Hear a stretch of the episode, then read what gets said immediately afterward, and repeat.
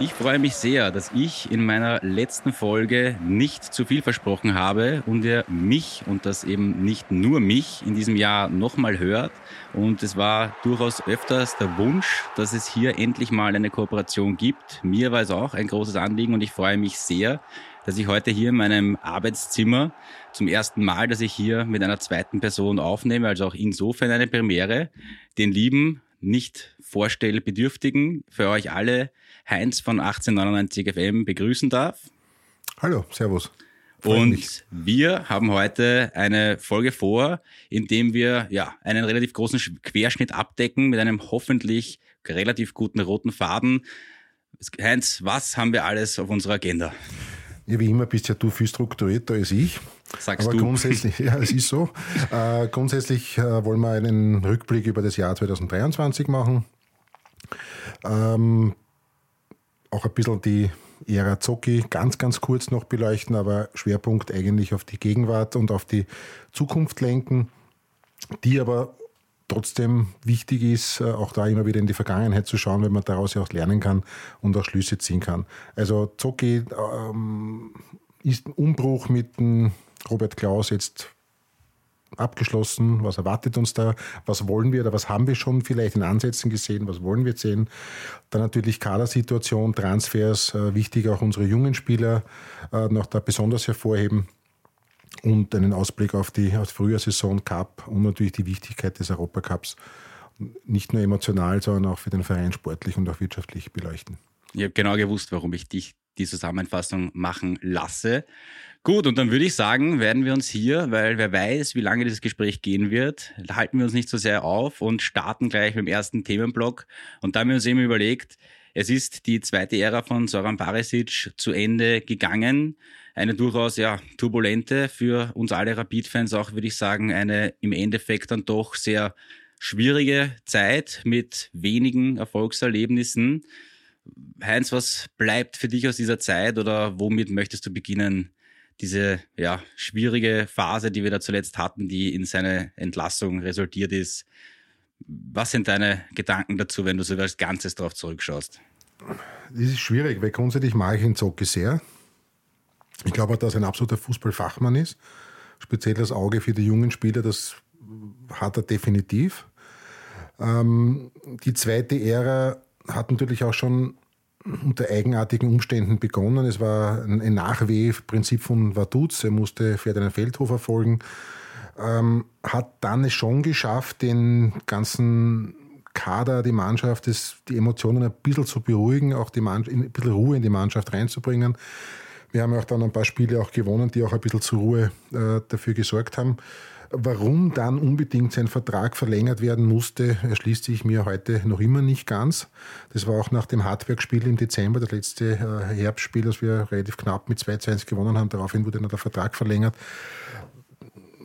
Okay, ist so passiert. Ähm, muss man so hinnehmen.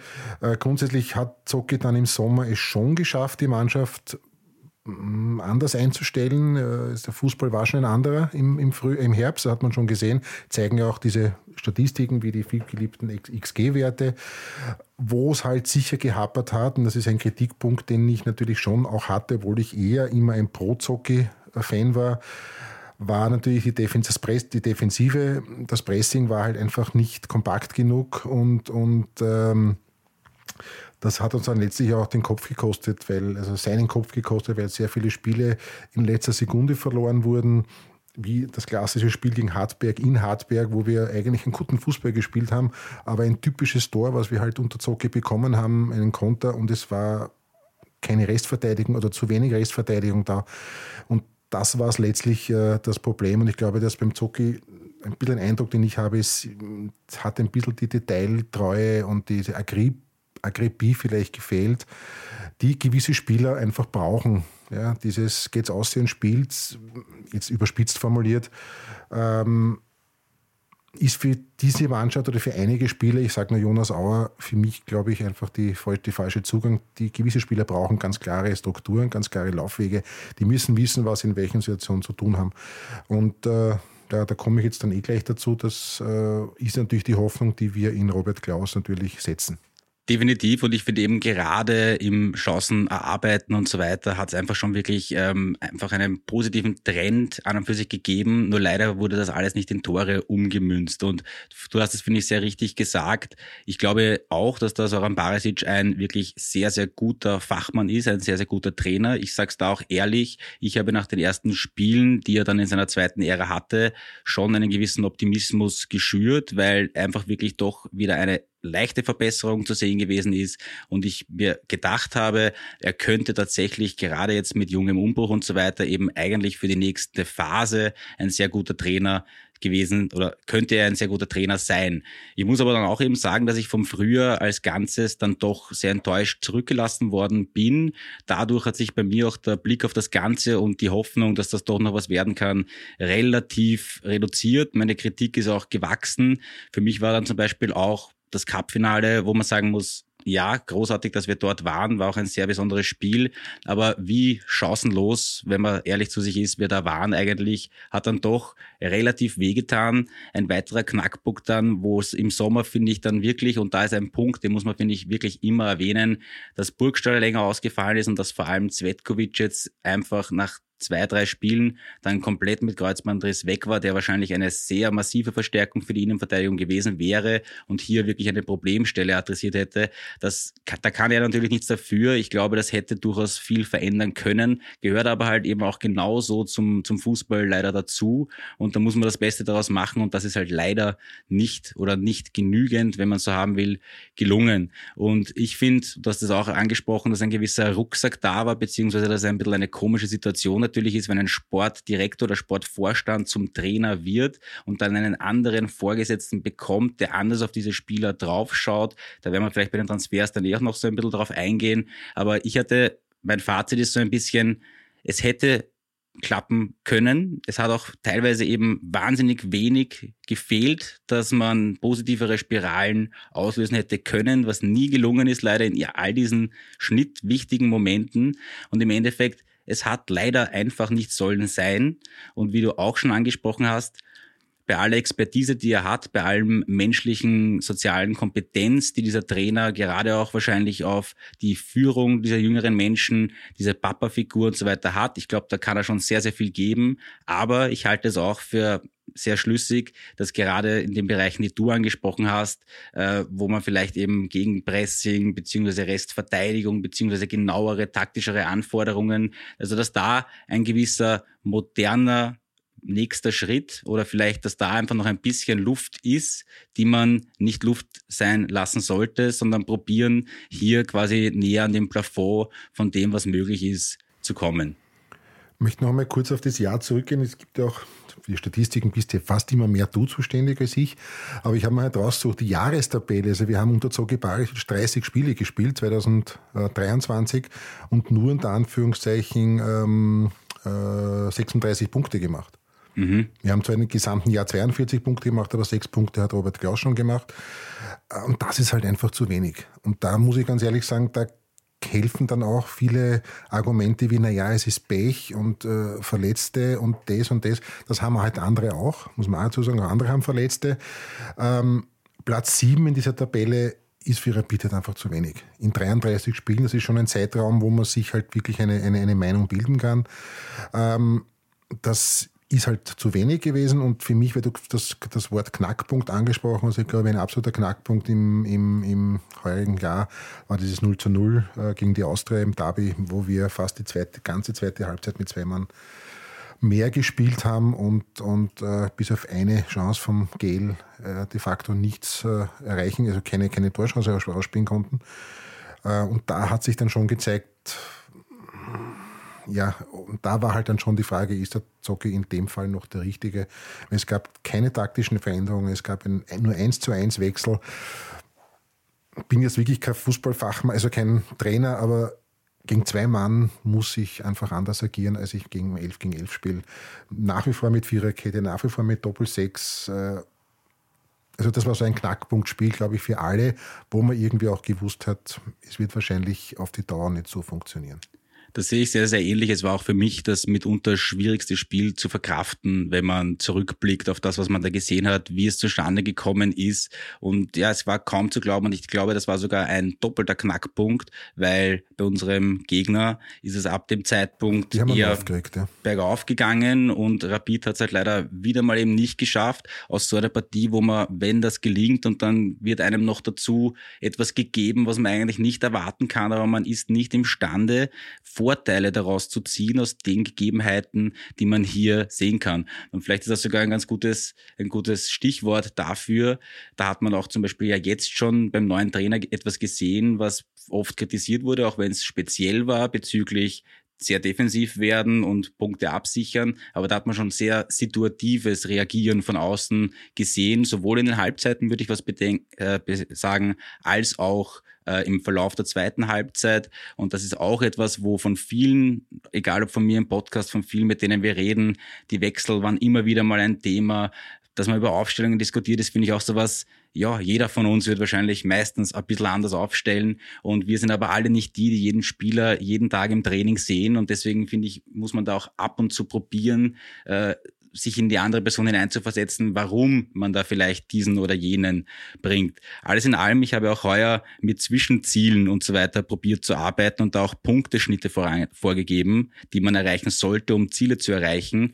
Und ja, ich habe dann das letzte, die letzten zwei Zwischenziele zusammengefasst, weil es leider so schlecht gelaufen ist und wir so weit entfernt waren von all diesen Zielen, dass man sagen muss, ja, es war leider einfach die Performance von Soran Barisic in seiner zweiten Ära zu wenig. Und wie wir auch schon so oft gehört und gesagt haben, die Mühlen des Fußballs, die Mechanismen, die da greifen, sind dann irgendwann nicht aufzuhalten. Und vielleicht hat diese zweite Ära, die halt mit diesem Rucksack von der Sportdirektorzeit dazugekommen ist, vielleicht hier einfach ein Ende finden müssen.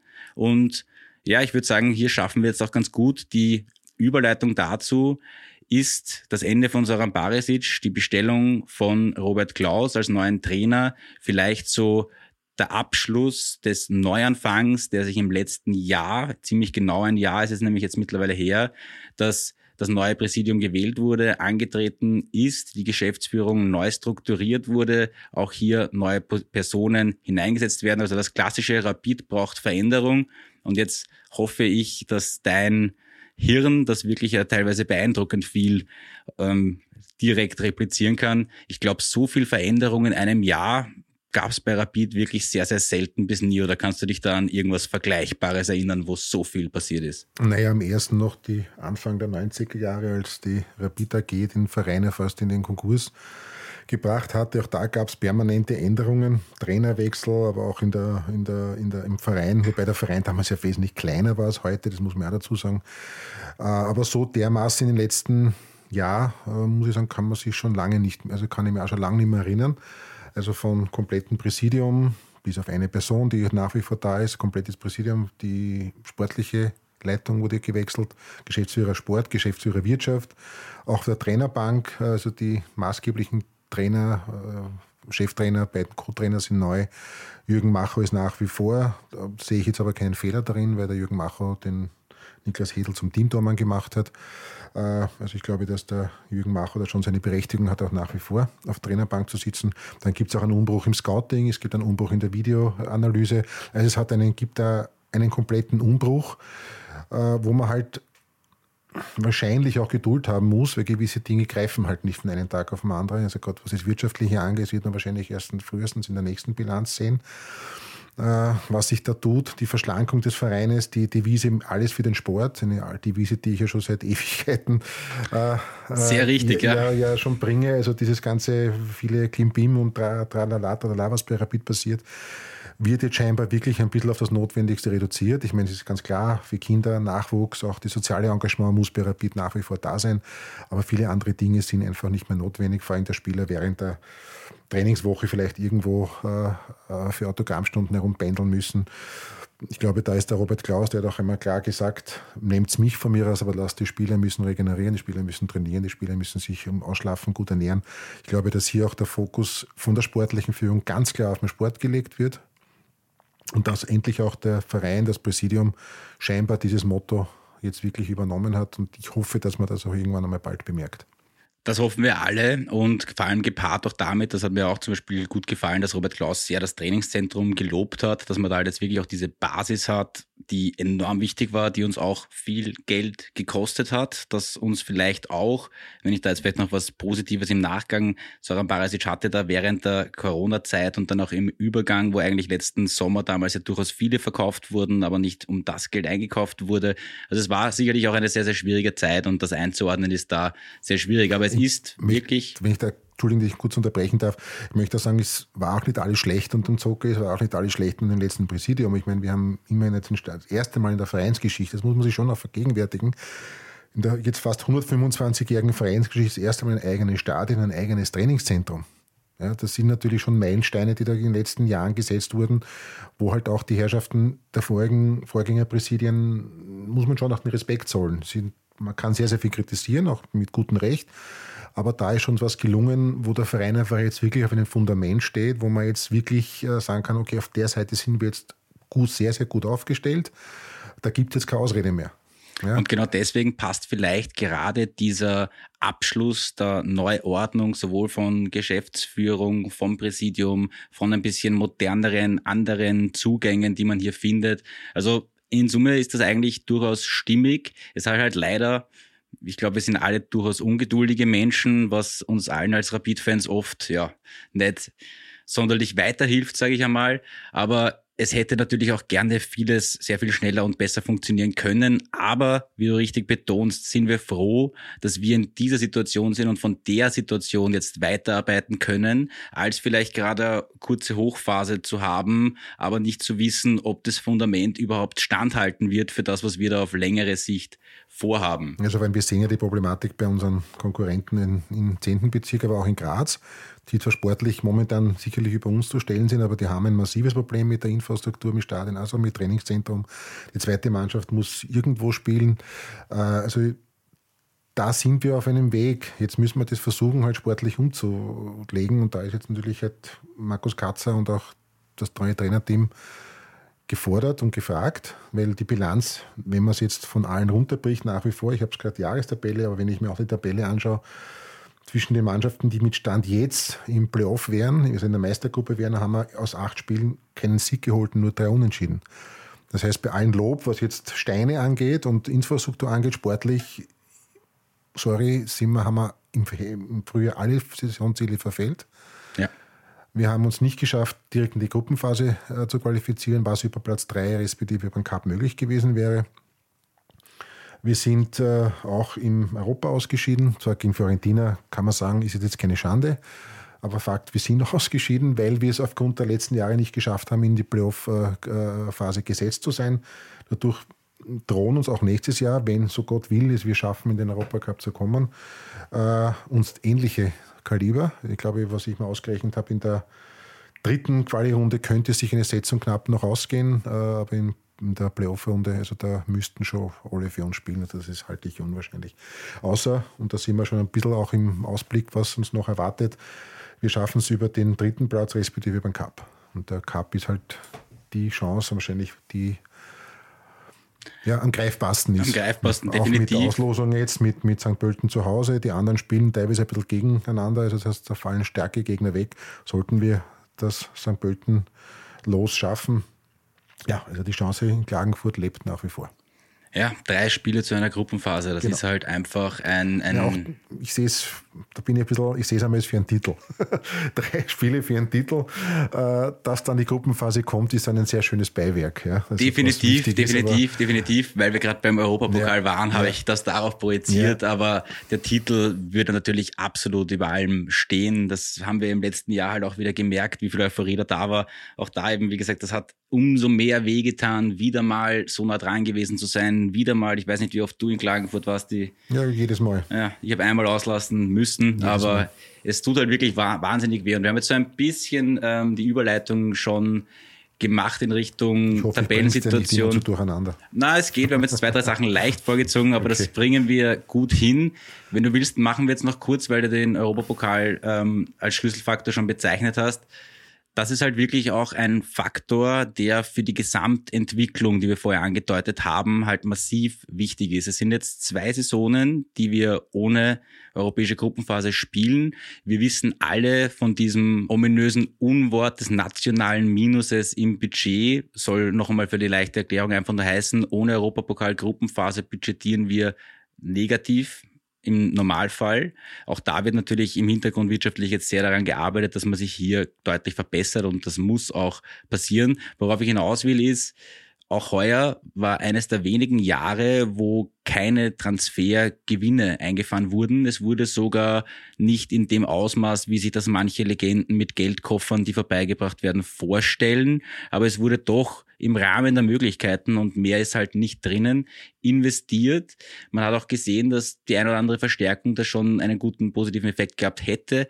Brauchen wir jetzt nicht genau darauf eingehen. Worauf ich zwingend hinaus will, ist, der Europapokal ist eben wirtschaftlich eine massiv wichtige Säule, um eine positive Entwicklung zu schaffen, zum einen und das in der Doppeldeutigkeit dahingehend, dass sich auch der Marktwert der Spieler, die Auslage, in der sich die Spieler da spielen können, einen doppelten Effekt hier eben gibt, der nicht weniger wichtig ist in dem Sinn, weil wir werden nachher noch über Querfeld reden. Ich möchte das jetzt nur als einen Satz vorziehen der wär, hätte einen ganz anderen Marktwert, wenn der seine Leistungen, die er jetzt Wochen, seit Wochen, seit Monaten zeigt, äh, öfter europäisch zeigen hätte können. Und das ist halt leider sehr, sehr, sehr schade. Und Rapid ist auf diese Transfereinnahmen angewiesen und eben auch auf die Einnahmen der Gruppenphase.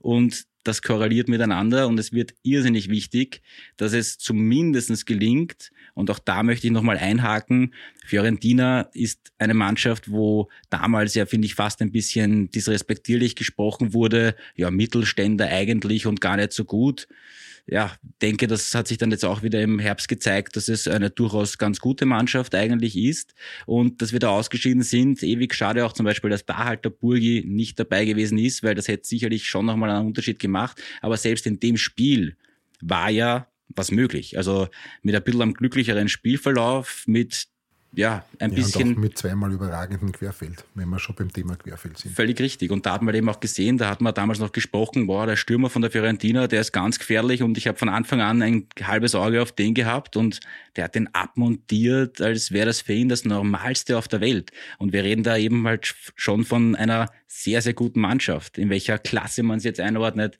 sei dahingestellt. Auf jeden Fall, es wird nötig sein, eigentlich im nächsten Jahr diesen, diese Gruppenphase zu schaffen. Und wenn es nicht über den Cup-Titel automatisch die Gruppenphase wird, hat man nur mit dem dritten Platz die Möglichkeit, direkt diese Planungssicherheit zu haben. Und ansonsten blüht uns eben wieder ein Qualifikationsweg, wobei ich auch da sage, solange wir qualifiziert sind und eine Chance haben, hat Rapid in jedem Spiel eine Chance und es gab schon genug wunderschöne Europapokalnächte. Leider nicht mehr in dieser Häufigkeit und vor allem nicht so oft hintereinander mal, dass es sich ausgeht, dass man wirklich weiterkommt. Aber Hauptsache, wir haben die Chance, dahin zu kommen und dann ist bei Rapid eigentlich immer alles möglich und die Chance muss halt einfach zwingend da sein und das muss ja mit das Wichtigste sein im Verlauf der restlichen Saison. Ja, allerdings wäre natürlich die Planungssicherheit, also wenn man jetzt vom Verein aus sieht, natürlich schon unfassbar wichtig. Also Richtig. schon im Mai vielleicht zu wissen, dass man im, fix im September eine Gruppenphase spielt, das verändert äh, alles für Markus Katzer, das verändert alles für ihn. Du kannst fix wieder ein paar Millionen äh, Umsatz rechnen, äh, Einnahmen rechnen. Also, aber gut, ich will jetzt über das, das haben wir leider schon so oft gesagt, haben wir jetzt, glaube ich, schon drei, dreimal verpasst, leider Gottes, durchs verlorene Cupfinale, durch einen vierten, durch einen fünften Platz. Es wird auch heuer schwer der dritte Platz, muss man ganz ehrlich sagen, weil der Punkt, die Rückstand auch bei der Halbierung ist schon mächtig. Er ist nicht unbeträchtlich. Wir haben natürlich ja. jetzt im, im, im, auf der anderen Seite im Frühjahr noch die Chance, also ich sehe da eher das Positive, dass wir die Chance haben, da uns näher heranzuruppen, weil wir haben Gegner wie können WRC gleich im ersten Spiel wahrscheinlich, also können wir eigentlich die Qualifikation für die Meistergruppe schon einen großen Schritt machen. Dann haben wir Sturm auswärts, sehe ich auch nicht chancenlos, die sind noch im Europacup engagiert. Äh, also ich sehe durchaus positiv. Ich sehe vor allen Dingen positiv, wenn wir mit Robert Klaus eine gute Vorbereitung haben, wenn wir verletzungsfrei bleiben. Ich glaube auch, dass es für, für einen, für einen äh, Burgstaller enorm wichtig ist, eine verletzungsfreie Vorbereitung zu machen. Man hat leider gemerkt, dass die Verletzung ihm schon äh, Qualität gekostet hat. Er wird halt auch nicht jünger. Da dauern die Regenerationszeiten halt einfach auch länger als bei einem Jungen. Wenn ich da ganz kurz ja. äh, nur erwähnen darf, kein Tor von Burgstaller seit 5. November und nur zwei seit 27. Ja. August. Dafür ein unglaubliches gegen Altach, ja. was, ja, aber halt trotzdem nur als ein Tor zu werten sind. Und ich finde, da sieht man genau das, was du ansprichst. glaube ich, beim 2 zu 3 hat er das 1-0 gemacht, wenn ich mich ah. erinnern kann, beim Heimspiel.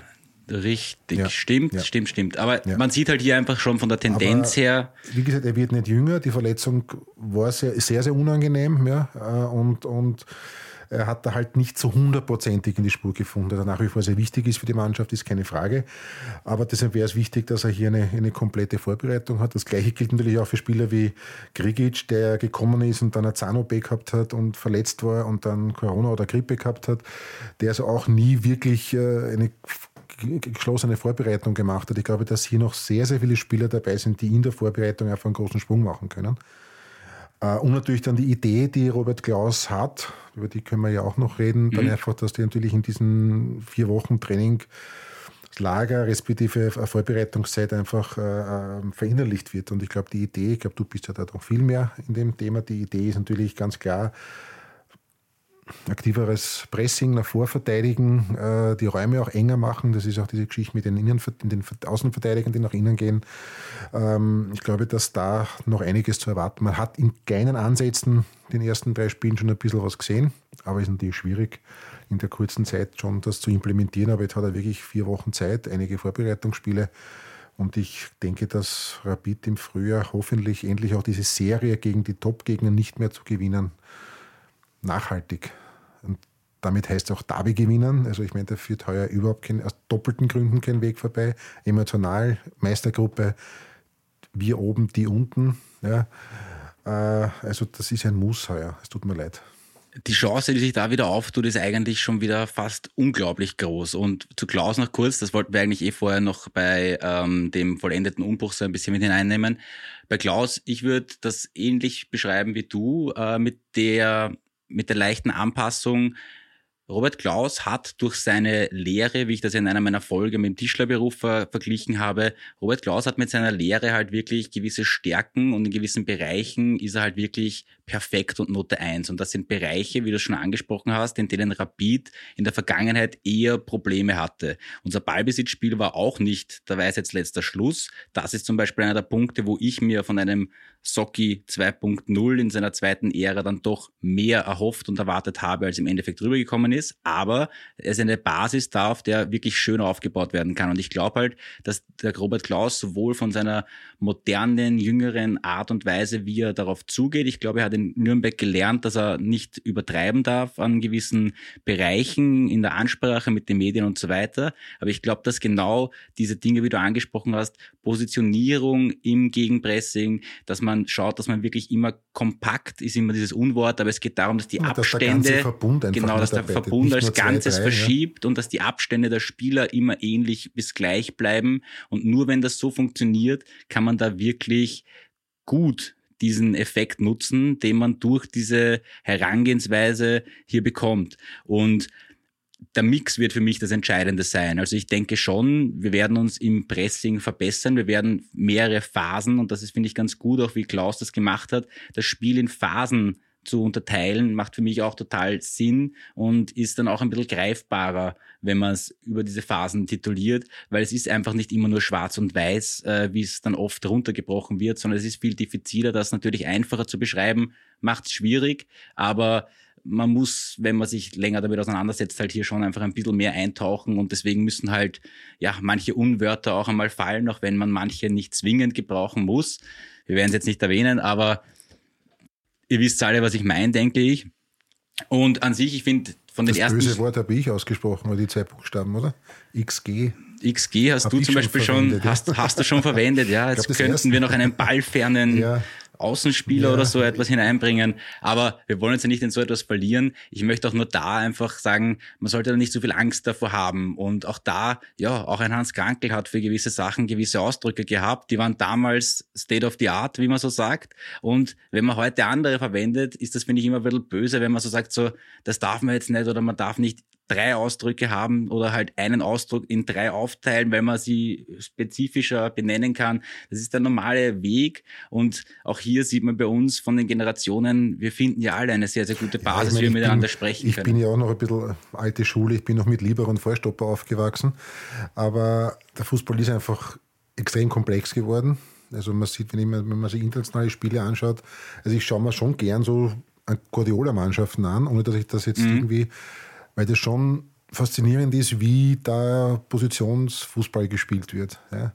Und auch Spieler, die vielleicht gar nicht einmal so das Talent haben, sondern in so einer Gruppe auf einmal unheimlich stark werden. Ja ist natürlich ein ganz anderes Niveau. Aber, aber da aber, denke ich zum Beispiel eben auch aus, was du zum Beispiel im Auer ganz am Anfang schon erwähnt ja. hast. Es gibt halt Spieler, die sind Stars in ihrer Rolle. Und da muss man einfach wirklich schauen, dass man als Trainer die Stärken, die der hat, maximiert und die Schwächen, so gut es geht, kaschiert. Und jetzt als Beispiel ist es ein bisschen abschweifend, aber dass für den Jonas Auer, der eigentlich im letzten Jahr mit der beste Assistgeber in der Liga gewesen ist, heuer auch in der Soccer-Phase am Ende sehr, sehr oft quasi in der letzten Reihe belassen haben und ihn nicht die Linie entlang laufen lassen. Ja, damit haben wir den Spieler seiner größten Stärke beraubt und damit schaut er in Summe auch schlechter aus, hat weniger Selbstvertrauen, fühlt sich vielleicht weniger wohl und das sind zum Beispiel hier sehr, sehr große Dinge. Und noch kurz, weil du das sehr schön oder wirklich für mich wichtig ist. Ja, der Fußball ist komplexer und tiefer geworden, aber zum Beispiel ist doch dieser Gegenpressing-Stil nicht von den Herrschaften in Fuschel oder sonst wo erfunden worden, sondern da kann man sich aus den 80er, 90ern sicherlich Trainer suchen und ich kann jetzt nicht die, den Catenaccio perfekten Trainer und wie damals, ja, aber auch ein, auch ein Happel hat Vorchecking gespielt hat sozusagen. Vorchecking geheißen, dann gibt es noch die holländische Schule, dieses 4-3-3, äh, also wobei da auch die Positionen auch das hat sich entwickelt, ja. auch das hat sich entwickelt also, zum und, Beispiel. Und zum Beispiel Rapid und der Otto Baric, ja, das ist halt meine Zeit. Ich meine, da ein Leo Leiner, ein, ein Karl Braune, das ist ein, Verteidiger, das ist ein Außenverteidiger gewesen, die sind halt auch bis zum gegnerischen Cornerfunnel gerannt. Ja. Und bei anderen Mannschaften war es so, dass der Außenverteidiger verboten wurde, über die Mittellinie zu gehen. Mhm. Und deshalb war Rapid damals oder auch in dem Fall auch die Austria so stark, weil die halt Trainer oder Methoden hatten, die halt relativ modern waren, wo halt einfach der Außenverteidiger auch mitgespielt hat und nicht nur der Ausputzer oder der irgendwie der, der oder auch der Vorstopper Heribert Weber. Das waren alles so Spieler, die schon sehr, sehr auch der Peter Brusic als defensiven Mittelfeldspieler, der hat das wahnsinnig modern, also auch für heutige Zeit wahnsinnig modern interpretiert. Also die haben diese ganze Fußballschule, ja, die haben das ja nicht erfunden. So ist es. Die sie haben sie haben es an den Gipfel getrieben. Sie so haben es ein bisschen verwissenschaftlicht. Ja, mhm. Sie wollen ein bisschen das, was den Fußball ausmacht, fast ein bisschen zerstören, also abgesehen von der ganzen Marketingmaschinerie. Sie wollen die Zufälle quasi beseitigen. Wenn ich das so sagen darf, ja. Extremversionen sind ja. in fast allen Bereichen im Leben nicht optimal, ja. beziehungsweise zu viel des Guten. Und vor allem gerade bei den Sport wie Fußball ist halt, es ist ein Federsport. Definitiv. Und das, wollt, das will halt Fuschel quasi irgendwie ein bisschen diesen Fehler hat man das Gefühl, das wollen sie sterilisieren komplett. Mhm. Sie wollen das ausschalten. Und das funktioniert jetzt einfach nicht. Das funktioniert bei Salzburg im Moment auch nicht mehr so hundertprozentig. Und äh, ich glaube, dass da einfach ein guter Mix da sein muss. Und es gibt auch Rapid-Spieler wie der Jonas Auer, meiner Meinung nach, der braucht klare Anweisungen. Aber ein Spieler wie der Matthias Seidel, den muss ich ein bisschen lassen. Den muss ich, das kann ich lassen. Ein guter Burgstaller kann ich sowieso jetzt nicht mehr großartig in irgendwelche Konzepte pressen. Das ist einfach ein Instinktfußballer, der schon mittlerweile weiß, wohin er, welche Meter er noch gehen kann und welche nicht. Aber auch ein Matthias Seidel ist ein Spieler, der braucht gewisse Freiheiten, damit er seine Kreativität, damit er seine Stärken ausleben kann. Sehe ich definitiv genauso. Und da sieht man halt eben auch, dass man mit einem Individuum auch immer individuell umgehen muss und auf die Spieler genau eingehen. Ich finde zum Beispiel auch Seidel und auch Sattelberger sind da für mich zwei Spieler, die haben eine gewisse Intuition am Platz, die haben eine Natürlichkeit, mit der sie mit einer Leichtigkeit Räume erkennen, Räume bespielen, sich rechtzeitig schon richtig drehen für die nächste Situation. Manchen Spielern muss man da nicht an die Hand nehmen und denen da viel, viel Schulung geben. Und du hast doch noch einen anderen sehr interessanten interessanten Satz gesagt, wo du gemeint hast, auch damals gab es einen Trainer oder wie auch immer, da durfte der Außenverteidiger nicht über die Mittellinie gehen. Und du hast auch schon Guardiola erwähnt. Bei Guardiola ist es so, der unterteilt das Spielfeld in Kasteln, wenn du so haben willst. Und der Spieler, der in diesem Kastel sein soll, der soll genau in diesem Raum spielen. Und eigentlich soll er sich nur in Ausnahmesituationen aus diesem Raum ähm, rausbewegen. Und darauf sind da halt eben die Spieler in diesem Korsett schon gedrillt und haben dann halt eben gewisse individuelle Möglichkeiten, je nach Spielertyp, je nach Stärke und Schwäche des Spielers, wer wie viel und wann über die Stränge schlagen darf oder halt wirklich seine reine Kreativität und sein, sein Gefühl für das Spiel sozusagen da hineinbringt. Und es hat Gründe, warum eine Basis, die durchaus viel vorgibt, positiv ist, um dann darauf aufbauend individuellen, schönen Fußball zu entwickeln, weil das sehe ich auch wie du dass man sich darauf spezialisiert, dass man nur den Fehler immer zwingen will, ohne ein schönes Ballbesitzspiel. Und das wird auch bei Rapid. Deswegen auch da finde ich die Sorge vieler Menschen mit, oh, ist jetzt, werden wir jetzt kein Ballbesitzspiel machen, werden wir jetzt nicht mehr dominant sein. Natürlich werden wir dominant sein, aber die Phase nach der dominanten Ballbesitzphase, die müssen wir verbessern, um auch dann schneller entweder Direktore zu machen oder wieder in eine Ballbesitzphase überzugehen, aus der man dann spielerisch eine andere Situation löst. Also das geht alles ineinander über und wird oft, finde ich, sehr Jetzt haben wir uns ein bisschen verloren, merke ja, ich gerade in der Thematik, aber ich denke, das beschäftigt durchaus viele. Ich wollte nur zum Abschluss sagen, äh, für das früher hat es immer Kasten, für das schöne Spiel ist eigentlich die Austria zuständig. Wenn man die Historie nimmt. Ne? Die Austria war immer die Mannschaft, die für das schöne Spiel mhm. zuständig war, Rapid war immer die kampfbetonte ja. offensive Mannschaft. Gut, also das sind dann wieder so Sachen, wo halt ähm, die Historie dann herhalten muss. Aber ich dir aber auf den Bezug ganz, ganz ehrlich, ich fand immer, dass es ein bisschen übertrieben wurde, wenn die Leute gesagt haben, so zu Rapid passt dieser Stil aus Fuschel nicht. So der komplette passt eben eh auch nicht. Aber das Element, die Phase, dass wenn man den Ball verliert, ihn so schnell wie möglich mit Kampf, mit Laufbereitschaft, mit Energie, mit ich mache den Meter mehr als der andere, mit genau dem, was wir Rapid-Fans auch sehen wollen. Also in dieser Phase kann man diese Stärken oder kann man diese Eigenschaften halt, finde ich, perfekt in einen Rapid-Stil implementieren. Ich glaube, dass das auch kein Fußballstil ist. Es ist einfach der moderne Fußball. So ist es. Und ja. dem muss man sich Ball öffnen. Nachjagen ist einfach der moderne Fußball. Den hat weder Fußball erfunden noch irgendwer anderer. Also irgendwann, irgendwann wie gesagt, das gab schon, es gibt schon seit 30, 40 Jahren. Halt ist halt der Fußball ist halt viel physischer. Also du musst halt körperlich einfach auf einem ganz anderen Level sein. Also ich habe gestern wieder Diskussionen in Mario Basler gehört und ich höre da immer nur, ja, wir früher.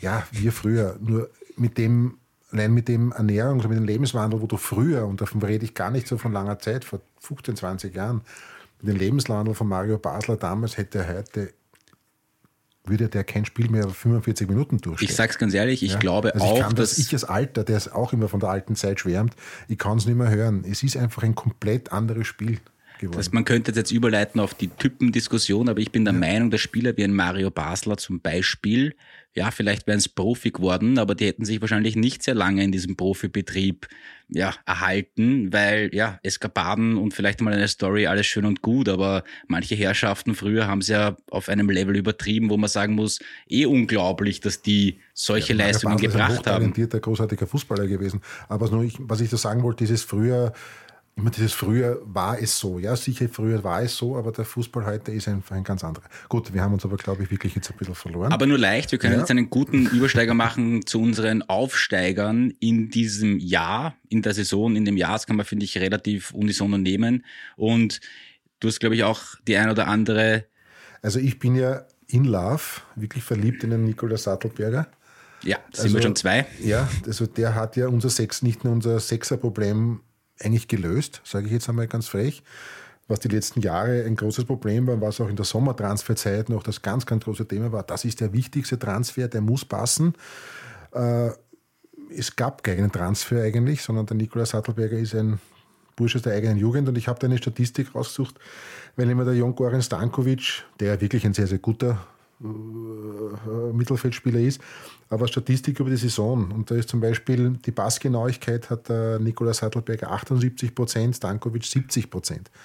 Äh, die Zweikampfstärke oder die Zweikampfbilanz ist mit 55 zu 54 äh, zugunsten Sattelberger knapp positiv.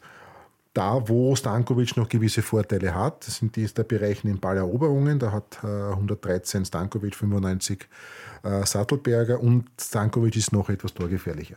Allerdings muss man sagen, Stankovic ist natürlich wesentlich älter, wesentlich routinierter. Der Nikolaus Sattelberger spielt jetzt seine erste ja, sagen wir so, volle Saison in, im, im Profifußball. Also ich glaube, anhand dieses Vergleichs sieht man schon, dass wir da enorme Qualität haben, die noch ganz, ganz viel Luft nach oben hat. Das weiß er ja auch selber, gerade was eben Torgefährlichkeit und so weiter angeht. Aber ihm zuzuschauen macht unheimlichen, unheimlichen Spaß. Auch, weil er so elegant ist, finde ich. Er spielt für seine Größe, er spielt wahnsinnig elegant, das schaut einfach riesig schön aus, wie er sich schon, wie er sich den Ball, der, der erste Ballkontakt, ja. ja. das ist etwas, was viele... Eine der wichtigsten Qualitäten im heutigen Fußball. Er hat einen unheimlich guten ersten Kontakt, nämlich er legt sich den Ball schon so hin, wie er ihn dann in der zweiten Bewegung braucht und hat dann doch fast immer einen Vorteil gegenüber dem Gegenspieler. Also wie gesagt, ich bin wirklich in Love. Also so einen guten Sechser hätte ich mir gar nicht erwartet. Wobei das war beim Nikolaus Sattelberger ja schon absehbar, auch bei den Amateuren, auch bei den paar Spielen, die er schon in der ersten Mannschaft gespielt hat, hat man sein Potenzial gesehen. Aber jetzt über diese vielen Spiele, wo man jetzt auch Statistik und Bilanzen und Vergleiche herziehen kann, haben wir da also einen ganz tollen Spieler, der leider halt nur bis 2025 Vertrag hat und ich befürchte, es wird sehr, sehr schwer werden, den langfristig zu binden, weil die Art des Fuß, die Art, wie er die Sechserposition repräsentiert, äh, die ist gefragt. Die da habe ich großes Vertrauen in Markus Katzer. Ja. Da probiere ich die positivere Stimmung, was ihn betrifft, zu hier kundzutun. Also ich bin guter Dinge, aber es wird aller, allerhöchste Zeit. Also ich hoffe sehr, dass das dann spätestens im Trainingslager nach einem Urlaub, dass man da probiert, wirklich konkret zu werden. Auch hier, ähnlich war es bei anderen Kandidaten. Ich finde halt einfach, wie heißt es so schön, wie eine Schwalbe macht noch keinen Frühling? Ist das richtig? Nein. Eine Schwalbe macht noch keinen Sommer, glaube ich. Ne? Eine Schwalbe macht noch keinen Sommer. Ja. Wie auch immer. Auf jeden Fall es ist ein erstes halbes Jahr in der Bundesliga, wo er jetzt wirklich konstant Topleistung gebracht hat, wo man gesehen hat, der ist mit 19 Jahren für mich nicht nur einer der konstantesten Spieler bei uns, sondern auch einer der Leistungsträger gewesen. Auch da zeigt es einfach wieder, Spieler sind individuell zu betrachten, ob sie in dem Alter schon mental und körperlich so weit sind, auf diesem Level bestehen zu können. Und er hat das definitiv eindrucksvoll geschafft und ich hoffe, dass es gelingt, ihn zu verlängern. Ich glaube auch bei ihm klassisch dem kann nichts Besseres passieren, als sich in diesem, in dieser Umgebung, in diesem Vertrauen, das er hier hat, den nächsten Schritt bei Rapid zu machen, im Optimalfall im nächsten Jahr erste Europacup-Spiele zu spielen. Und mir ging es wie dir, ich war im letzten Jahr schon schockverliebt und ich finde es unglaublich, dass Soran Barisic, das können wir ihm da auch noch als positiven Aspekt geben, hier diesem Spieler so vertraut hat und ihn zu dieser Säule in unserem Spiel wirklich entwickelt hat, der quasi einen Neuzugang auf der wirklichen Sechs obligat gemacht hat. Und auch da, nachher kommen wir noch kurz auf die Zweierspieler und ein paar, die raufkommen. Aber halt man sieht, wir können quasi Spieler aus unserem eigenen Stall verpflichten für die erste Mannschaft, wenn man so will, die, ja, also ich glaube, einen Goran Stankovic, wenn man jetzt sagt, so auf dem Level hätten wir jemanden gesucht am Markt, naja, das wäre teuer geworden. Also dementsprechend umso wichtiger und umso besser. Und jetzt die Überleitung zu für mich eigentlich den Aufsteiger des ganzen Jahres. Also wenn man so will, Sattelberger vielleicht Aufsteiger dieser Saison so. Und für das ganze Jahr gesehen ist Leopold Querfeld halt einfach, ja, unglaublich, wie man mit 19 Jahren wirklich ein Leistungsniveau hat, wo man sagen muss, gibt's was Besseres in der Liga, in der Innenverteidigung? Ich behaupte mal frech, nein, auf jeden Fall. Auf jeden Fall keinen. In Österreich auf jeden Fall keinen, würde ich auch so sehen. Also ich sage auf jeden Fall, der gehört einfach zu den Top 3 Innenverteidigern der ganzen Liga. Und das finde ich mit 19 Jahren schon wirklich irrsinnig beachtlich. Und vor allen Dingen, was man noch nicht, was man nicht vergessen darf, er musste fast in jedem Spiel mit einem anderen Partner spielen. Völlig richtig, ja, was es das, irrsinnig schwierig macht. Der Stamm-Innenverteidiger-Duo, so ist, glaube ich, meine, da bin ich allein, da wäre wahrscheinlich Querfeld Svetkovic gewesen. Das, jetzt war es dann Querfeld Moormann, Querfeld äh, ähm, äh, Hoffmann. Maxi Hoffmann, dann mit Terence Kongolo, dann Michael Solbauer. Also, das darf man nicht vergessen, der Busch ist 19. Spielt hinter einem oder vor einem 21-jährigen Tormann, der ebenfalls aus, der, aus dem Nachwuchs kommt und muss fast in jedem Spiel einen neuen Innenverteidiger-Partner haben. Also, eine Aufgabe, wo eigentlich ein 19-Jähriger, wo ja. du nie erwarten darfst, dass der konstant gute Leistungen bringt und das macht es halt, finde ich, noch besonderer. Es ist eigentlich. mittlerweile so, dass der, der Leo Querfeld eigentlich der Chef in der Innenverteidigung ist, ganz klar. Das merkt man auch, auch wie er dirigiert, wie er einteilt. Und äh, das macht das für mich noch, also abgesehen von den statistischen Daten, die hervorragend sind. Ich möchte mich nur das letzte Spiel gegen Salzburg erinnern. Äh, Salzburg ist die Champions League-Mannschaft, also doch eine Top-Mannschaft in Österreich, auch sogar in Europa er hat, glaube ich, bis auf einen Kopfball alle gewonnen und sein Partner, der Michael Solbauer, der solide gemacht hat in dem Spiel, musste in kein einziges Luftduell gehen, weil alle Leo Querfeld bestritten hat und bis auf eines alle gewonnen hat. er zieht diese Bälle teilweise auch also, irgendwie magisch an. Also genau. es ist ganz also skurril, finde ich, wie man sind, immer richtig stehen kann für einen Kopfball. Diese Innenverteidiger, die mich, also Rapidler immer wahnsinnig gemacht haben, ja. wo du gewusst hast, du kannst Flanken reinschlagen, der, der haut, der Innenverteidiger erwischt, er verteidigt alles weg. Mhm. Ja, und dabei ist er das ist vielleicht die einzige, vielleicht das einzige Kriterium, was ihm am Marktwert vielleicht ein bisschen äh, noch hindert, ist, er ist natürlich jetzt nicht vielleicht der ganz schnellste. Ja, das muss er halt aber dafür mit Stellungsspiel und so weiter halt ausgleichen. Und was man so gehört hat, war auch der Leo Querfeld in seiner Jugend oder noch früher sehr hüftsteif. Hat man, ich habe das immer so gelesen oder mhm. gehört. Also vor allem der arbeitet unheimlich an sich. Also der ist jetzt wirklich beweglich, er ist kopfballstark, zweikampfstark, gutes Stellungsspiel. Also das ist einfach ein Top-Mann und das, wie gesagt, das führt mich auch dahingehend, mein Appell ist auch an die, an die Anhänger, ein bisschen mehr auch an unsere eigenen Spieler zu glauben. Es ist immer so, dass, na, wir müssen wem holen, wir müssen wem holen. Ja, natürlich, in gewissen Positionen musst du wahrscheinlich jemanden holen, das ist ganz, klar. Aber wir haben so viele gute, wir haben fast 40, 50 Prozent der Mannschaft spielt als Eigenbauspieler. Und Hedel, Querfeld, Sattelberger sind Stammspieler, Leistungsträger. Dazu kommt ein Moritz Oswald, der sehr, sehr knapp an der ersten Mannschaft dabei ist, der jetzt auch verlängert wurde. Äh, also das sind schon da kann man schon vertrauen in die Nachwuchstrainer, in die Akademietrainer, dass die wirklich gut, und es kommen auch wieder nach, wir kommen dann später noch kurz dazu, es kommt da wieder was nach. Also ich finde das, und das spart einfach unheimlich viel Geld, ja, weil wie du richtig gesagt hast, um einen Sattelberg, einen Spieler zu holen, der die Qualität hat von Sattelberger oder den man, wo man die Benchmark Stankovic vielleicht hernimmt, ja, ich meine, da musst viel Geld investieren, sei es in Ablöse oder in Gehalt. Ja. So ist es und du hast mir jetzt die perfekte Überleitung noch einmal auf Querfeld mit der Ablöse gegeben. Und zwar bei Querfeld ist es, finde ich, der Fall, wo ich deutlich mehr schwitze als im Fall Sattelberger. Da bin ich sehr optimistisch.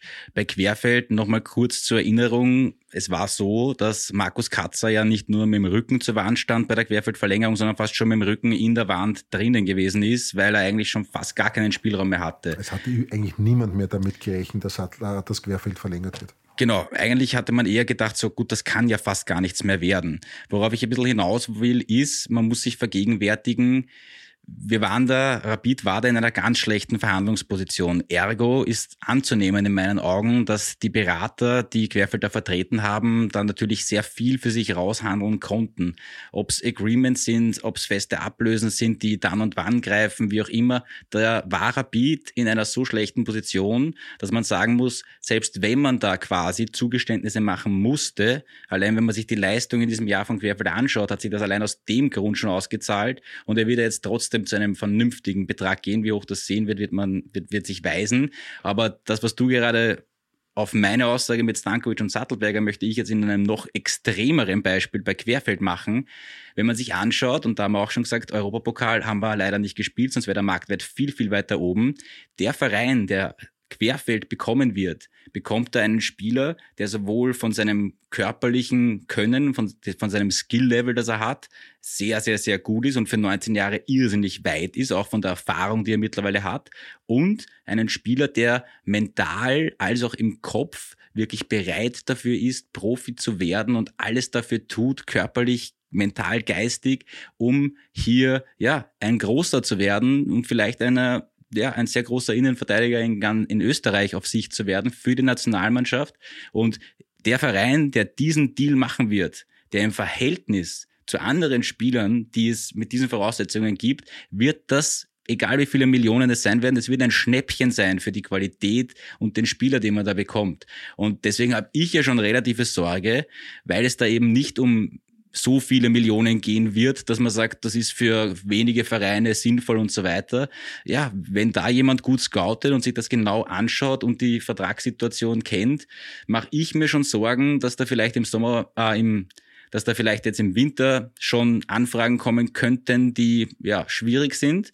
Und ansonsten wird's wahrscheinlich sehr sicher im Sommer zu Ende gehen, wobei man dann auch sagen muss, die Zeit, die Querfeld uns noch gegeben hat und ich denke, jeder hätte die Möglichkeit, die Katze da realisiert hat, nochmal den Vertrag zu verlängern, egal welche Details da dann nachher ausschlaggebend sein werden. Aber jeder Rapidler hätte Querfeld diesen Vertrag mit Kompromissen gegeben, weil es ist auch da, und wir können dann bei Oswald, finde ich, auch über Fehler aus der Vergangenheit reden, massiv wichtig, dass diese Kategorie Spieler niemals ablösefrei gehen dürfen.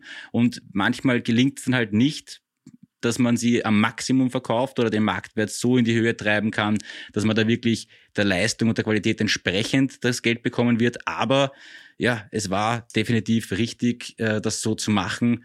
Und ja, hast du Sorge, dass er im Winter schon weg ist? Glaubst du, das Ich glaube nicht, schaffen? dass er mit ihm gehen lässt, weil die Situation mit Svetkovic ist noch nicht klar, wann er zurückkommt. Ich rechne eher erst mit März, April oder März als frühestens Termin. Ähm, ich glaube auch nicht, dass Solbauer gehen wird. Ich glaube, dass Rapid Solbauer sich als, äh, als verlässlichen Backup bis Sommer behalten wird. Der Vertrag läuft sowieso bis Sommer aus und mit Michael Solbauer kannst du jetzt auch kein Geld mehr verdienen. Du kriegst vielleicht jemanden, einen teuren Spieler von der Payroll, aber ein äh, Transfer kannst du keinen mehr lösen. Aber ich schätze aufgrund der Situation mit den Verteidigern Maxi Hoffmann sehr, sehr unzuverlässig leider heuer. Leider, ja. Fitnessstand, was Verletzungen angeht. Terence Kongolo ja, wird speziell, Fall, sehr wird speziell. In, wird noch im Spiel gegen St. Pölten in Cup fehlen. Ähm, ja, also ich denke, dass Meki Katzer alles tun wird, um die Innenverteidiger, die wir jetzt haben, noch zumindest bis Sommer zu halten. Mit Zvetkovic rechnen man ja dann doch wieder äh, voll, dann ist die Saison dann vollwertig. Aber es wird auf der Innenposition, Innenverteidigerposition wird sicher spannend werden, wobei auch da durchaus die Möglichkeit besteht, dass bei Rapid auch da intern nachbesetzt wird. Da vielleicht auch der Übergang der Aristot Tamwe Kasengele, Zungenbrechername. Sehr schön gesagt, wie ja, froh, dass du es getan hast. Ähm, hat allerdings auch nicht mehr allzu lange Vertrag. Und Hackmeier als Berater, wenn ich es richtig Hackmeier im Kopf habe. Berater als, äh, und war jetzt auch lange verletzt, hat erst gegen Ende der, der, der Herbstsaison bei den Amateuren oder bei der zweiten Mannschaft wieder regelmäßige Spielzeit bekommen. Also da muss man wirklich abwarten. Also aber ich schätze, im Winter glaube ich nicht, dass was passieren wird. Ich meine, außer es erschlagt uns jemand mit einem Geld. Also wenn einer sagt, 15 Millionen für ein Querfeld, ja, dann. Ja, das wäre eine Summe da. Da wird er wahrscheinlich kaum Nein sagen können, aber das halte ich jetzt ganz ehrlich bei aller Liebe zum, zum Leo ja, ich, für unrealistisch. Ich halte es leider mittlerweile auch für unrealistisch, dass es in die zweistelligen Millionen einfach gehen könnte überhaupt, weil ich fürchte, da fehlt einfach eben diese Auslage Europapokal. Wenn das passiert ja, wäre, hätte es in die Richtung gehen können, glaube ich. Aber ich glaube, dass man da ein bisschen, auf der anderen Seite, man sieht es ja auch beim einen oder anderen Salzburg-Spieler wo, oder Sturmspieler, wo man sich fragt, so Freunde, wo kommt ja. dieser mutmaßlich, und wir wissen eh alle, wie sie zu nehmen sind, ja. Marktwert denn her, weil sorry, der ist um keinen Deut besser ja. als Leo Querfeld zum Beispiel. Der Baido spielt halt Champions League. genau so ist es. Und ist das halt macht halt dann. Unterschied.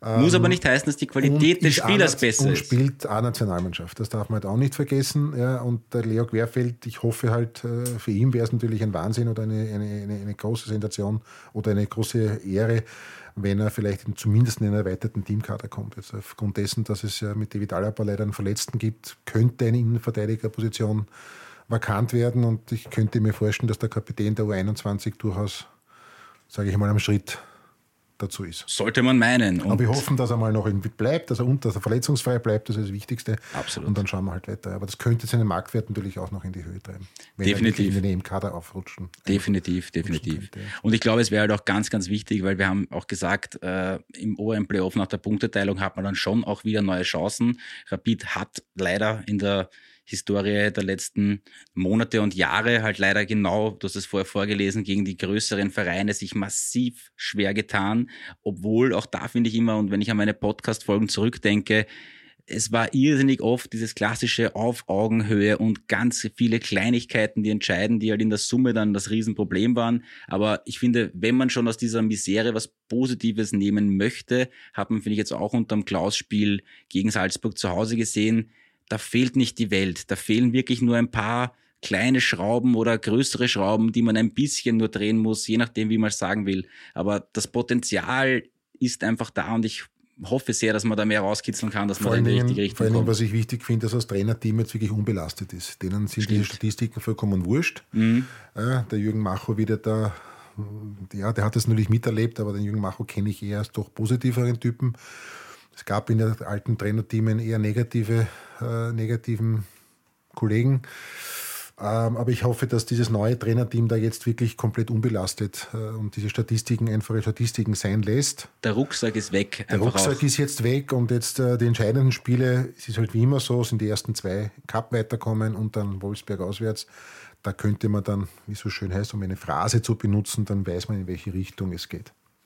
Sehr, sehr richtig. Eine Richtung, die überraschend war und ich probiere jetzt eine Überleitung noch kurz, weil wir auch da, glaube ich, von bei meinen Hörern habe ich es immer wieder gemerkt, zweite Mannschaft, großes Thema, ist jetzt auch wichtig eben in diesem Übergang, weil es da einige Aufsteiger gibt. Deswegen nur kurz geschliffen, eine Entwicklung, die man nach den ersten zwei Spielen, wo es Niederlagen gab in der Regionalliga Ost, nicht kommen hat sehen, ist, dass die zweite Mannschaft in der Regionalliga Ost danach mit einer wirklich sehr stabilisierten Defensive in den letzten neun Spielen, die gespielt wurden, nur zwei Gegentore bekommen hat und 22 Tore geschossen hat und sich in der Tabelle als erster nach dieser Hinserie oder dieser Herbstserie, wie man es will, wirklich etabliert hat. Und das war dann doch, finde ich, sehr, sehr beeindruckend. Und auch hier kann man, interessiert mich auch gerne deine Meinung, bevor ich vielleicht noch ein, zwei Leute erwähnen möchte.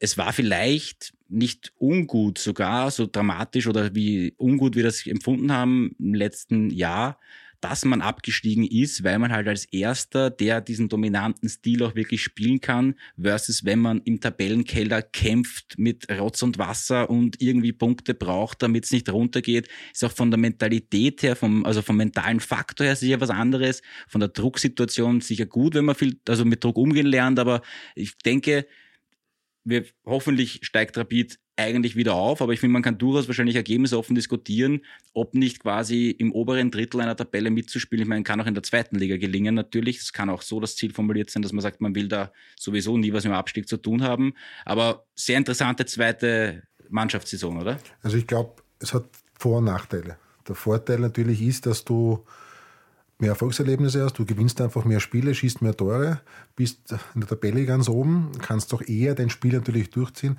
Andererseits ist das Niveau natürlich schon ein anderes. Ja, also du spielst halt in der zweiten Liga schon gegen Profimannschaften. Ja ehemalige Erstligamannschaften oder andere Amateurmannschaften.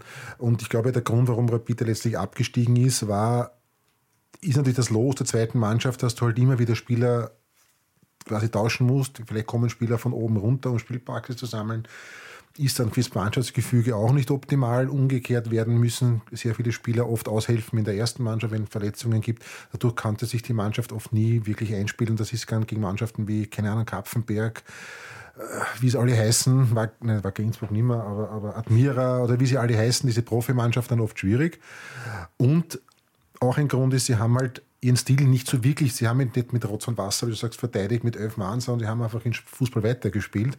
Und dadurch natürlich dann die eine oder andere relativ hohe oder Niederlage kassiert und, und, und dadurch abgestiegen, weil sie trotzdem ihren versucht haben, in offensiven Fußball zu spielen. Und das also ist ja auch gut und richtig auch für die Entwicklung der Spiele. Wir reden ja und hören ja oft von dem ganzheitlichen Konzept und so weiter und so fort. Aber da ist halt eben, mit Rotz und Wasser habe ich eher so gemeint, ja, ja, so, sie haben halt durch den Druck so und, und du ja, darfst kein Tor mehr kriegen und du weißt, die Null muss jetzt eigentlich zwingend stehen und damit hast du ein bisschen weniger Befreitheit. Und was man auch sieht, der Spirit in dem Team ist wirklich auch sehr, sehr gut, glaube ich. Der neue Trainer ist, glaube ich, auch sozial ja, sehr, der sehr kompetent. Kerber ist ein ganz ein toller, also den habe ich auch schon in einer Folge von mir gehabt. Da ging es noch mehr um Special Needs Team und so weiter. Aber der Jürgen Kerber ist ein ganz ein, wirklich ein toller. Also der hat äh, die zweite Mannschaft wirklich einen, glaube ich, nicht nur menschlich, aber fachlich einen Top-Mann, ähm, der auch für höhere Aufgaben vielleicht mittel- oder langfristig sicherlich äh, aufgebaut werden wird. Das ist, glaube ich, auch ein Credo, was der Michi Katzer hat, dass man auch eigene Trainer vielleicht ausbildet. Ja, dass die, Stefan Kulowitz ist jetzt, ist jetzt der Co-Trainer der wird da auch, glaube ich, weiß, viel lernen, der wird da auch viel weiß. lernen, der wird auch viel Input dann wird er geben vielleicht können. bei einer kleineren Mannschaft einmal Cheftrainer werden und dann vielleicht, man weiß es nicht, aber gut, ich will jetzt gar nicht zu sehr. Aber wie gesagt, es hat Vor- und Nachteile. Ähm, ich habe mir ein paar Spiele der zweiten Mannschaft angeschaut. Ja, das Niveau der Gegner, auch der Plätze, die dort gespielt werden, ja. ist halt schon ein anderes wie in der zweiten Liga, das muss man schon fairerweise sagen. Aber sie können Erfolg, sie haben Erfolgserleben, sie schießen Tore, sie können ihren Spiel, ihren Fußball spielen. Und so Spieler wie der Jovan Zivkovic und der Nikolaus Beilic, Beilitz, Entschuldigung, Richtig. Ähm, können sich da einfach wunderbar entwickeln. Also das glaube ich durchaus, dass es mittelfristig, also dass es jetzt kurzfristig so gar nicht, gar nicht unbedingt der Nachteil sein muss. Sehe seh ich sehr ähnlich und äh, du hast jetzt eh schon einen anderen Namen erwähnt, bei Zivkovic zum Beispiel, ja, sitzen ja viele oder kauen schon an den Fingernägeln und können es nicht abwarten, wenn der endlich in der ersten Mannschaft losgelassen wird. Ich halte es nicht für unmöglich, dass wir da im Frühjahr vielleicht die erst ein oder andere mutige Entscheidung sehen und der die erste Einsatzzeit bekommt. Bei ihm ist halt, finde ich auch, er ist einmal vor mir gegangen, wie wir ins Stadion gegangen sind.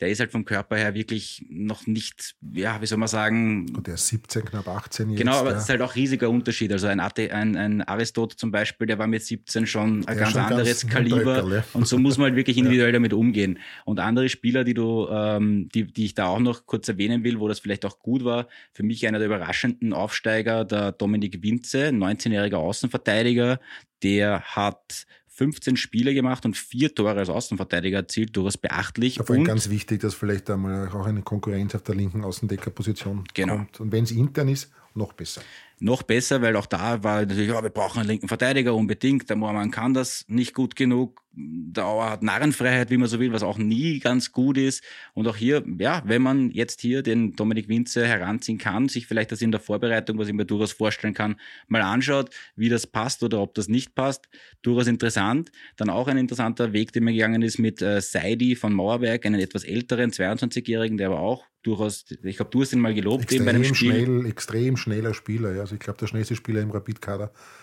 auch eine Waffe, ja, gerade ja. als Wechselspieler zum Beispiel oder so, durchaus interessant. Und dann zwei junge Spieler, der Yassin Mankan und auch der Eda Rocker, sind für mich der erste genannte 17 Jahre, der zweitgenannte 15 Jahre, die auch schon ihre ersten Spieler bekommen haben. Also runtergebrochen auf das, was du gesagt hast, da kommt wirklich viel interessantes Spielermaterial nach. Und wenn die Durchgängigkeit gut genug gegeben ist, ist das vielleicht wirklich der Scouting-Pool, was nicht das ganze andere Scouting in irgendeiner Art und Weise schmälern soll, aber dass man hier wirklich aus dem eigenen Reihen immer weiter diese Spieler raufziehen wird können, ist einfach wirklich ein ein, ja, eine der schönen Dinge, über die man aktuell bei Rapid wirklich reden kann, wo man auch stolz sein kann, wenn man sich anschaut, welche Durchschnittsalter hat man, wie viele Eigenbauspieler, auch wie viele Österreicher hat man glaub, drinnen, wie performt der Nachwuchs. Meki Katzer möchte das Durchschnittsalter ja noch einmal senken im Sommer.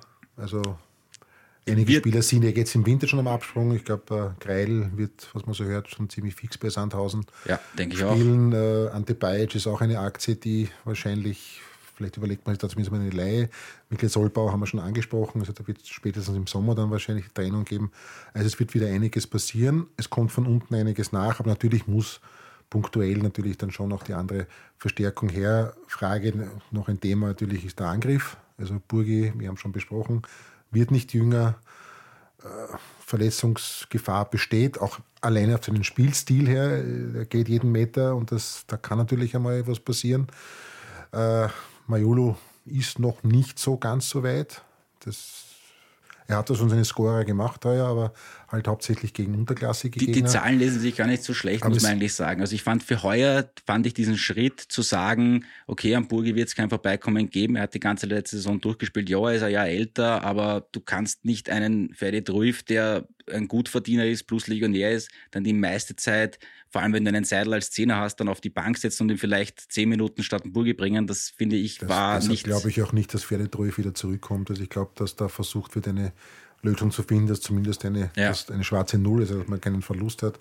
Ich schätze auch bei Bernhard Zimmermann wird es ähnlich laufen. Also ich glaube auch nicht, dass Herr Bernhard Zimmermann bei uns noch möglich. Äh, aber, möglich aber das da, sehe ich eher noch, eher noch als Pferdetriff. Vor allem, weil vielleicht der neue Trainer auch hier sich das nochmal anschaut Anschauen, und neu evaluiert. Auf der anderen Seite, wie gesagt, es gab irrsinnig viele Leute, die irrsinnig verliebt in den Bennett Zimmer waren. Ich habe auch absolut für ihn was übrig, aber er hat offenbar da schon sehr viel Druck gemacht, dass er mehr spielen will. Man sieht halt jetzt eben, finde ich, da auch wieder den Klassiker. Manche jüngere Spieler wollen dann halt zu schnell, zu viel und dann finden sie sich in einer Situation wieder, die ihn eigentlich nicht positiv weiterbringt und, und die Entwicklung hemmt. Viel, ne? Das ist der Punkt, ja. den ich meine. Also der hat jetzt im Endeffekt, also ich müsste jetzt nachschauen, dass ich es genau weiß, aber die Zeit, die er in Wolfsberg gespielt hat, viel weniger hätte er bei uns wahrscheinlich Nein, nicht gespielt. aufgrund der Verletzungen und vom Burgstaller hätte Zum er wahrscheinlich Beispiel. seine Zeit bekommen. Ja. Aber egal, das wird sich der Trainer anschauen, aber wie gesagt, es kommen ja auch wieder nach. Also gerade der ja, Joran Zivkovic ist ein Spieler, der genau auf diesen Positionen spielen kann. Ja. Und irrsinnig besonders ist. Also halt wirklich ein Talent. Kann wirklich kicken. Also, ein Talent, das okay, wirklich... das haben wir bei Josef Demi auch schon gesagt. Also man muss immer ein bisschen vorsichtiger auch natürlich sein mit diesem Stimmt, Spieler. aber der hat halt durch sehr viele Eigenentscheidungen auch... Ja, ist ein eigenes Thema, da kann man fast eine eigene Sendung drüber machen. Richtig. Aber, aber, aber Johann Zivkovic habe ich ein paar Mal Spiel gesehen, der kann wirklich kicken. Also allein, allein, der Abschluss finde ich, ja. also allein wie, wie ein Spieler auch, Tore auch macht, wieder, so mit welcher Kon Selbstverständlichkeit. der erste Kontakt sensationell und, und, und uh, im Abschlussstärke. Ja.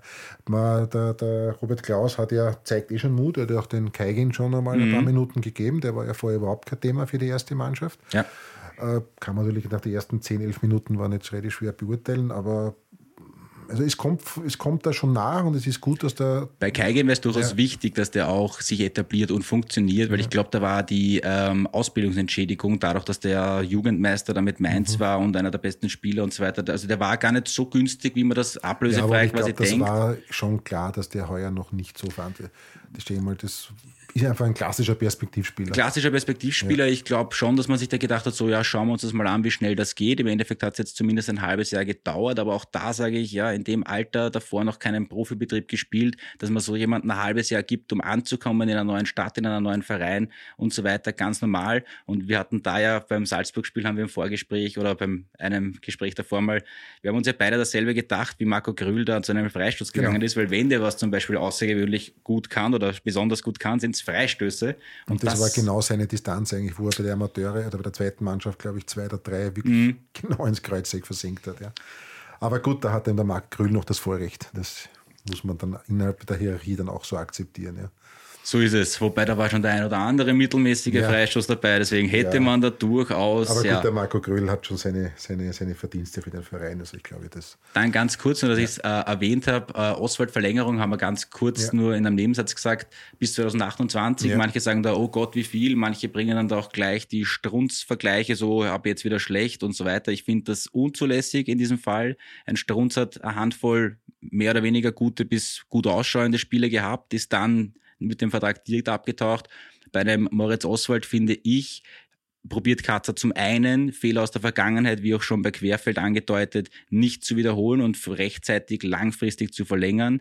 Der junge Mann ist 21, Teamspieler und, das ist für mich der Knackpunkt, hat in diesem ganzen letzten Jahr auch bevorzugt durch seine Polyvalenz es geschafft, dass egal wo und wann er reingekommen ist, als vielleicht 12., 13., 14. Kaderspieler, er war einer der ganz wenigen, die das Niveau der ersten Elf nicht gesenkt haben oder eine Schwachstelle waren, sondern wirklich immer seinen Mann gestanden hat, teilweise sehr gute Partien hatte, natürlich auch Mittelprächtiges so dabei, aber wirklich ein Spieler, wo ich sage, gut, wenn man so einer Kategorie Spieler in der Entwicklungsstufe nicht langfristige Verträge gibt, dann ja, wem gibt man sonst? Und vielleicht noch abschließend so, man hat halt auch gesehen, oft wurde bei Rapid dann jemand, der so gerade am Sprung von zwei auf äh, von der Zweiermannschaft in die erste so einen Dreijahresvertrag gegeben, dann braucht er noch das eine Jahr, bis er oben ankommt, dann kommt er im zweiten Jahr oben richtig an, wird zu einem Stammspieler oder zumindest wirklich einen guten Ergänzungsspieler, ja, und dann ist schon das letzte Vertragsjahr und wenn sich irgendwie irgendwer denkt, ja, den kann ich mir jetzt ja, schnappen, der spielt vielleicht nur 21 wo gut ja. oder so. Und dann kommen noch Verletzungen dazu, dann kommt auch das Formtief, was jeder junge Spieler irgendwann einmal durchmachen muss. Also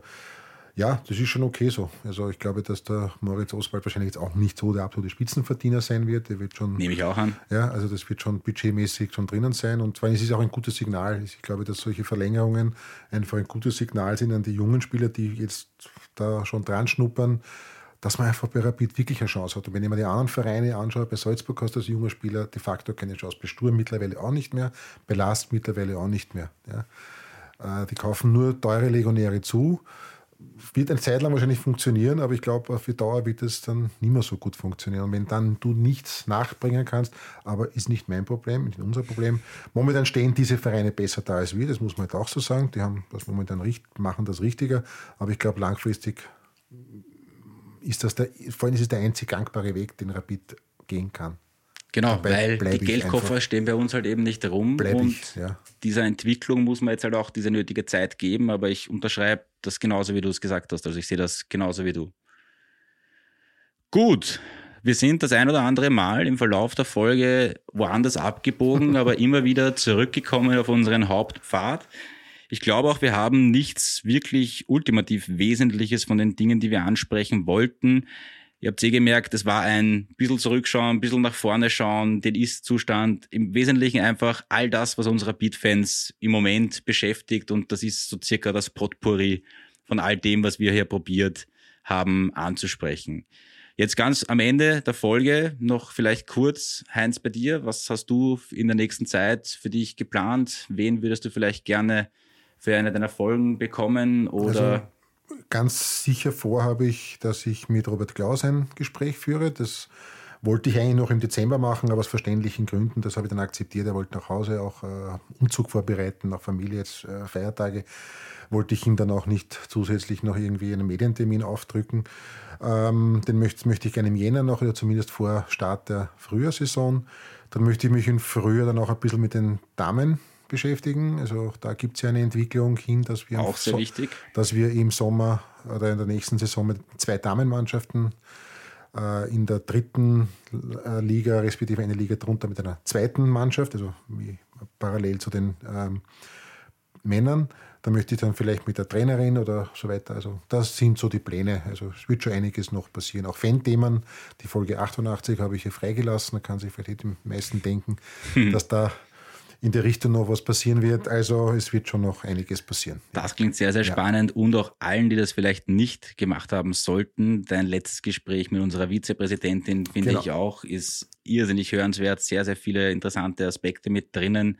Und ja, also ich freue mich da schon, wie es dann da bei dir weitergeht. Und man muss verstehen, denke ich, nach diesem Schnellstart beim Trainer, dass man da dann sagt, ja, okay, jetzt reicht es kurzfristig. Nein, nein, ich kann ja nicht selber von, von verlangen, alles für den Sport und Fokus und dann selber immer reingrätschen. Also, Sehr richtig. Also ich schätze, jetzt soll er halt seine Zeit auch bekommen, er muss auch einen Umzug vorbereiten und, und, und jetzt ist Weihnachtszeit mit seiner Familie. Also im Jänner wird sie schon einmal einen Stundal finden, wo er dann für mich Zeit hat. Das wurde mir auch schon zugesagt. Wunderbar. So, ich würde sagen, ich habe mich irrsinnig gefreut, dass wir das heute möglich machen konnten, hier in meinem noch nicht vollendeten Arbeitszimmer uns zum ersten Mal wirklich länger persönlich auch wirklich äh, zu treffen und uns zu unterhalten. Ich bin, das kann ich jetzt schon sagen, bevor ich da Schnitt und so weiter mach, gemacht habe, der Meinung, dass das ein sehr, sehr guter, interessanter Vibe im Gespräch gewesen ist. Und ich glaube, dass wir hier hoffentlich noch eine Fortsetzung nicht demnächst, aber äh, bei Zeiten, wenn es wieder passt, finden werden. Und freue mich sehr, dass ich mit 1899 FM, was für mich der erste und wirklich wichtigste Rapid-Podcast war, der für mich auch eine Inspiration in vielen Aspekten gewesen ist. Und dieser Katalog, den der Heinz sich da aufgebaut hat mit seinem Konzept der Interviews über so eine Bandbreite an Leute. Also ich denke wirklich, dass hier etwas geschaffen wurde, was sehr, sehr, sehr außergewöhnlich ist. Und auch letztens zum Beispiel wieder bei einem Freund, über etwas gesprochen, dann empfohlen, da gibt's beim Heinz die Folge, da ist der dabei und immer wieder so etwas. Also ich finde, das ist es, was bei dir, bei deiner Konzeption halt wirklich großartig ist. Es ist sehr viel zeitloser oder eben halt wirklich ein Stück der Zeit aus dieser Phase mit den Protagonisten. Und deswegen, ich hoffe, dass die Folge 88 dementsprechend, wenn du schon so andeutest, bald vielleicht kommt und dass dir deine Gäste, die du dir wünschst, auch wirklich erfüllt werden. Denn es gibt, glaube ich, kaum viel bessere Plattformen für Vereinsverantwortliche oder Leute da herum, als in 1899 FM zu sitzen und hier mit jemandem, der andere Fragen stellt, als das der herkömmliche, sage ich jetzt mal, Journalist macht und dementsprechend auch andere Antworten bekommt. Und ich denke, das freut dann jeden Rapid-Fan und da gehöre ich natürlich eben auch dazu. Gut. Ja, freut mich, danke. Ich habe dann für nächstes Jahr noch eine Über also ich plane etwas Überraschendes, sage ich jetzt natürlich nicht, was es ist, mhm. weil noch erst noch in der totalen, ähm, wie soll ich sagen, Entstehungsidee ist. Also ich muss da erst noch einige Vorarbeiten leisten, aber es kann sein, dass nächstes Jahr, aber vielleicht spätestens dann übernächstes Jahr es eine Überraschung gibt. Das ist sehr gut. Solche Ankündigungen mache ich ja. auch immer sehr gerne. Man ich muss hoffe, die Spannung, man muss die ja. Spannung ja doch immer wieder ein bisschen hochhalten. Ich hoffe, ich kann es auch einhalten. Und wir wissen es ja auch beide, Podcasts entwickeln sich stetig weiter. Wir alle lernen mit jeder Folge mehr oder weniger dazu, mit jedem Gast, mit jedem Interview. Es ist immer. Auch mit jedem Feedback, was kommt. Auch oder? mit jedem Feedback, mit Diskussionen über gewisse Details und so weiter. Und dementsprechend bin ich sehr froh, dass wir es heute hier geschafft haben. Und ja, ich bedanke mich bei allen, die zugehört haben. Hoffe, ihr hattet Freude daran, dass wir hier quasi ein nennen wir es Weihnachtsspecial, nennen wir es Jahreswechselfolge, weiß ich nicht, aber wir haben auf jeden Fall geschaut, dass es sich noch jetzt hier vor Weihnachten auf jeden Fall genau. ausgeht. Genau. Und ich denke, das ist recht stimmig so in genau. der Gesamtheit. Mein übliches Satzal zum Schluss. Bei meinen Hörern und Hörerinnen bedanke ich mich auch und wünsche eine schöne Zeit. Und vor allen Dingen schöne Weihnachten und erholsame Tage. Und ich verabschiede mich wie immer in unbändiger Liebe zu Rapid, wünsche euch allen auch fröhliche Weihnachten, einen guten Jahreswechsel und freue mich auf 2024. In diesem Sinne, auf die Grünen. Ciao.